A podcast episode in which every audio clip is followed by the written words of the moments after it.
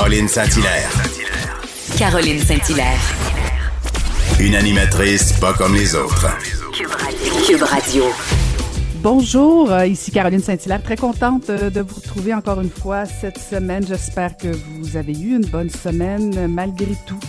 Euh, cette semaine, on vous a préparé encore une fois un superbe balado et on commence ça tout de suite avec une invitée que avec laquelle je suis très contente de parler parce que je ne sais pas si vous saviez, mais semblerait que les aliments jetés aux poubelles, ça représente des pertes de 31 milliards de dollars chaque année au Canada. C'est quand même pas banal. Et on a appris que la ville de Montréal va sonder les citoyens sur les moyens de combattre le gaspillage alimentaire. Et ma prochaine invitée a recueilli plus de 15 000 signatures pour inciter justement la ville à bouger et ça a fonctionné, tant mieux. Et elle est donc, en plus d'être écrivaine, on la surnomme supposément la papesse de la lutte anti-gaspillage et elle est fondatrice du groupe Partage et Solidarité. On va aller retrouver Atlantide Desrochers. Bonjour, Madame Desrochers. Bonjour, merci beaucoup de me recevoir ce matin. Ben, ça fait très plaisir parce que, euh, en fait, d'entrée de jeu, Madame Desrochers, peut-être euh, expliquer ce que fait votre organisme Partage et Solidarité, parce qu'il y en a qui connaissent pas ça encore à l'extérieur de Montréal. Oui, tout à fait. Depuis cinq ans, je récupère la nourriture des commerces donc, j'ai commencé sur le plateau Mont-Royal. Maintenant, on travaille aussi sur euh, dans et euh, Milton Park depuis quatre semaines. Donc, je récupère les invendus d'une vingtaine, peut-être 25 magasins en tout pour les redistribuer gratuitement aux personnes qui en ont besoin. OK. Mais là, Madame Desrochers, expliquez-moi, on se lève comment? On se lève un matin avec cette idée de dire, euh, on va aller, euh, on va aller fouiller dans les restaurants, les épiceries, euh, les invendus. D'où vous est venue cette idée? Une révolution dans ma vie. J'ai vu ce qui Ah! se passait dans les poubelles. Ça a été une explosion. Tout s'est fait très vite. Hein. Quelques jours, j'étais, euh, je me promenais dans les ruelles avec mes enfants. J'ai vu ce qui se passait. En même temps, je traversais une période difficile. Je trouvais l'accès aux banques alimentaires très compliqué, très humiliant. Euh, je me rendais compte de beaucoup de choses autour de moi qui, qui n'avaient pas de sens, puis aussi qui, qui allaient l'une contre l'autre. Je suis allée voir les commerçants très rapidement. Bon, j'étais simplement une maman là qui, qui arrivait avec euh, son, son, son questionnement. Puis euh, très rapidement, j'ai dit, écoutez, moi, je vais les prendre, là, je vais les donner. J'ai découvert en même temps Free Food, qui était un mouvement euh, extraordinaire où déjà depuis euh, plusieurs euh, décennies, tous les gens qui font du dumpster diving avaient compris la situation et luttent contre cette situation en récupérant des denrées qui, je le rappelle, sont bonnes avant d'être mises dans des poubelles. Donc, on jette vraiment quelque chose de bon, de comestible, on le met dans les poubelles et là, en même temps, on prive euh, des personnes qui ont faim d'une bonne nourriture saine parce qu'on parle de fruits et légumes, on parle d'une belle nourriture, vous savez, puis dans les banques alimentaires, euh, c'est dur d'en avoir des fruits et légumes. Donc, tout ça, c'était un gros non-sens, puis ça m'est tombé dessus. Des fois, je voulais me taire, mais bon, c'est travers Je ne pourrais pas vous dire ce que je disais aux commerçants, mais je sais que souvent, euh, ça se terminait par OK, OK, madame, on a compris le message. Donc, euh, rapidement, j'ai créé un groupe d'abord sur Facebook et devenu euh, une. Euh, j'ai créé des partenariats. Tout ça, ça s'est fait un peu simplement avec mon indignation puis ma volonté de, de changer ça. Donc, c'était un mouvement au début considéré comme assez farfelu, mais qui aujourd'hui permet à 5000 personnes de manger à leur faim. Donc, euh, chaque Alors- mois, on aide à peu près 5000 personnes à mieux manger. On permet à des grands magasins, des petites épiceries, des fruiteries, différents magasins euh, d'agir de façon éco-responsable. Donc, ces magasins, un grand bravo. Ils jouent un rôle de grande envergure auprès de leur communauté.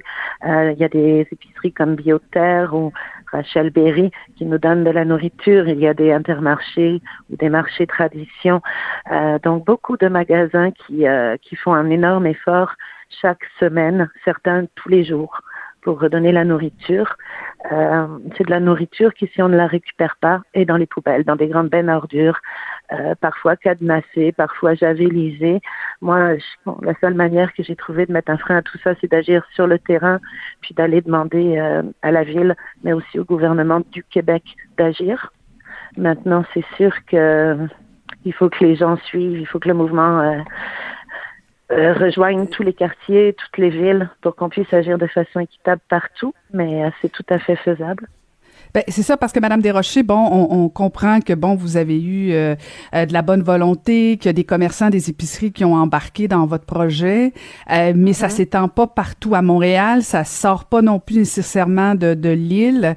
qu'est-ce qu'est-ce que les villes peuvent faire pour pour justement que que que ce soit pas nécessairement des initiatives personnelles, mais que dans le fond ça devienne un peu naturel pour les épiceries, les commerçants de de pas gaspiller? Comment on peut faire ça concrètement selon vous? Parce qu'il y a plein de questions en une.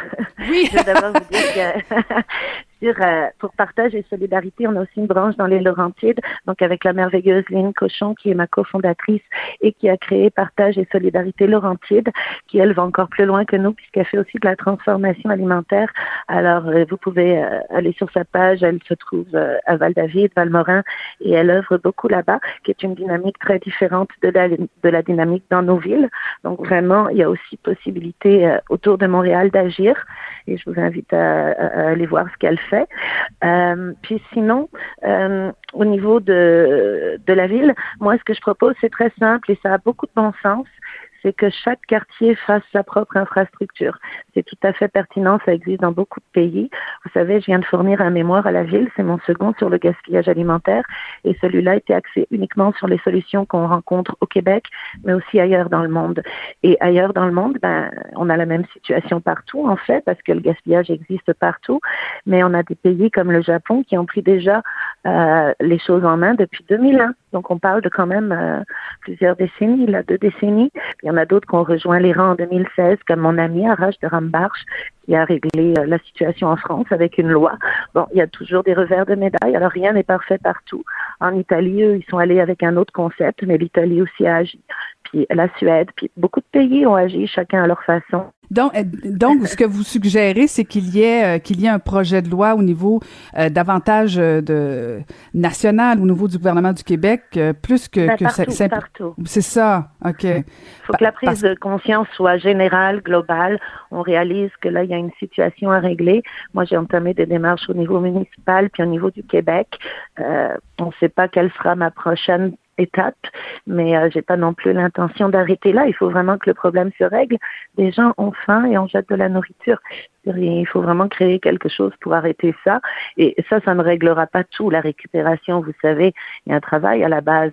Si on sait qu'on jette autant, comment ça se fait qu'on continue de produire autant? Comment ça se fait qu'on continue d'importer autant? Moi, les poubelles que je vois dans les ruelles sont remplies d'avocats, de mangues, de fruits de la passion. Rendez-vous compte de l'aberration. Ils ont traversé plusieurs. Euh, ils viennent de l'autre bout du monde. Puis on les retrouve dans des poubelles à Montréal. C'est très vaste le gaspillage alimentaire. On a vraiment du pain sur la planche, mais c'est pas une raison pour baisser les bras. Puis, puis ce que vous dites, euh, parce que si effectivement ça se retrouve dans les poubelles, bon, si c'est pas c'est pas propre à la consommation, si c'est euh, euh, pourri ou quoi que ce soit, on est ailleurs. Mais comment comment un commerçant ou une épicerie peut mettre tout ça aux poubelles? Euh, C'est parce qu'il n'y a pas les ressources qui existent pour pour tout simplement envoyer les les, les aliments dans des banques alimentaires? Voilà, premièrement, bon, il n'y a pas les ressources, il y a aussi une mentalité qui est à découdre, euh, puis il y a aussi le fait que tous les jours, il y a des nouveaux stocks qui rentrent. Donc ça, c'est aussi vraiment pourquoi en commander autant. Et là, on s'attaque à un autre problème qui est aussi l'aspect esthétique. Vous savez, on a des, des ah, publicités déjà mensongères qui nous montrent des fruits et légumes parfaits. Donc, le client, il s'attend à avoir un produit aussi parfait que celui sur la photo. La tomate un peu poquée ou un peu bizarre, il la veut pas, il la met de côté. Demain, elle sera aux poubelles, mais pourtant, elle est très bonne. Il y a cet aspect-là. Il y a, et puis ça, le problème, on le retrouve tout du long de la chaîne parce que les fruits et légumes, en partant, sont sélectionnés et une sélection assez dure.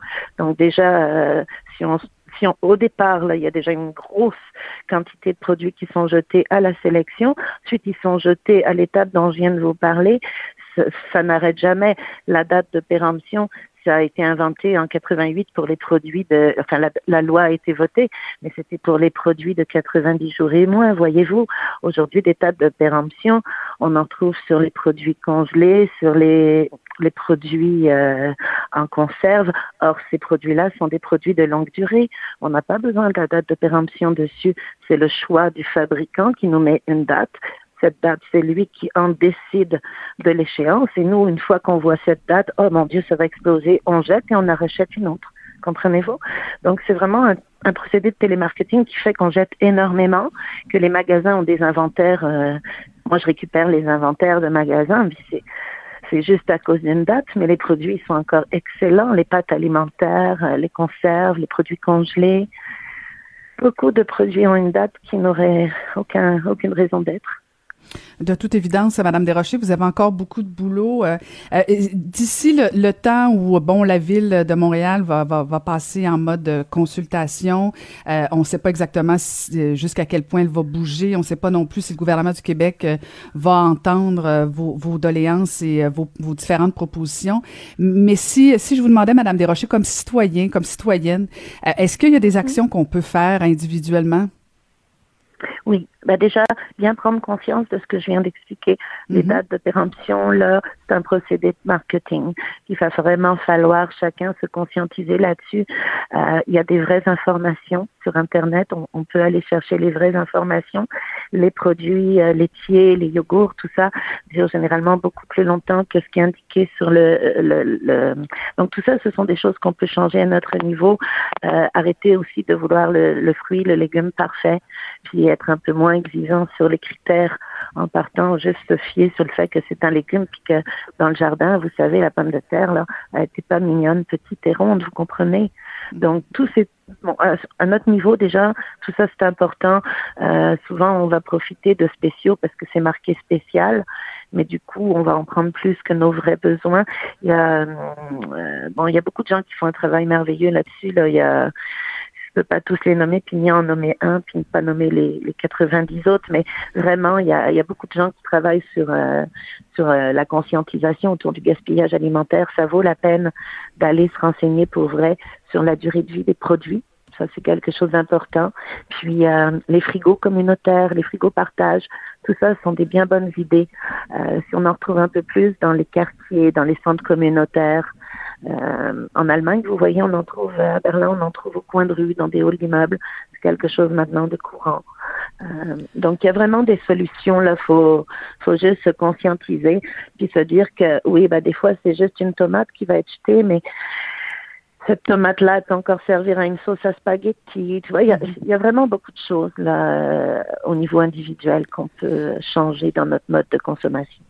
Ben, merci beaucoup d'avoir pris le temps de nous expliquer tout ça. Donc, euh, on, peut, on peut aller faire des petites recherches sur Internet et aller voir votre site aussi, euh, Partage et Solidarité, et euh, regarder un peu ce qui se s'écrit, se dit sur le gaspillage alimentaire. J'invite les gens aussi à suivre des consultations à Montréal sur le gaspillage alimentaire. Merci infiniment, Madame Atlantide Desrochers, de nous avoir parlé.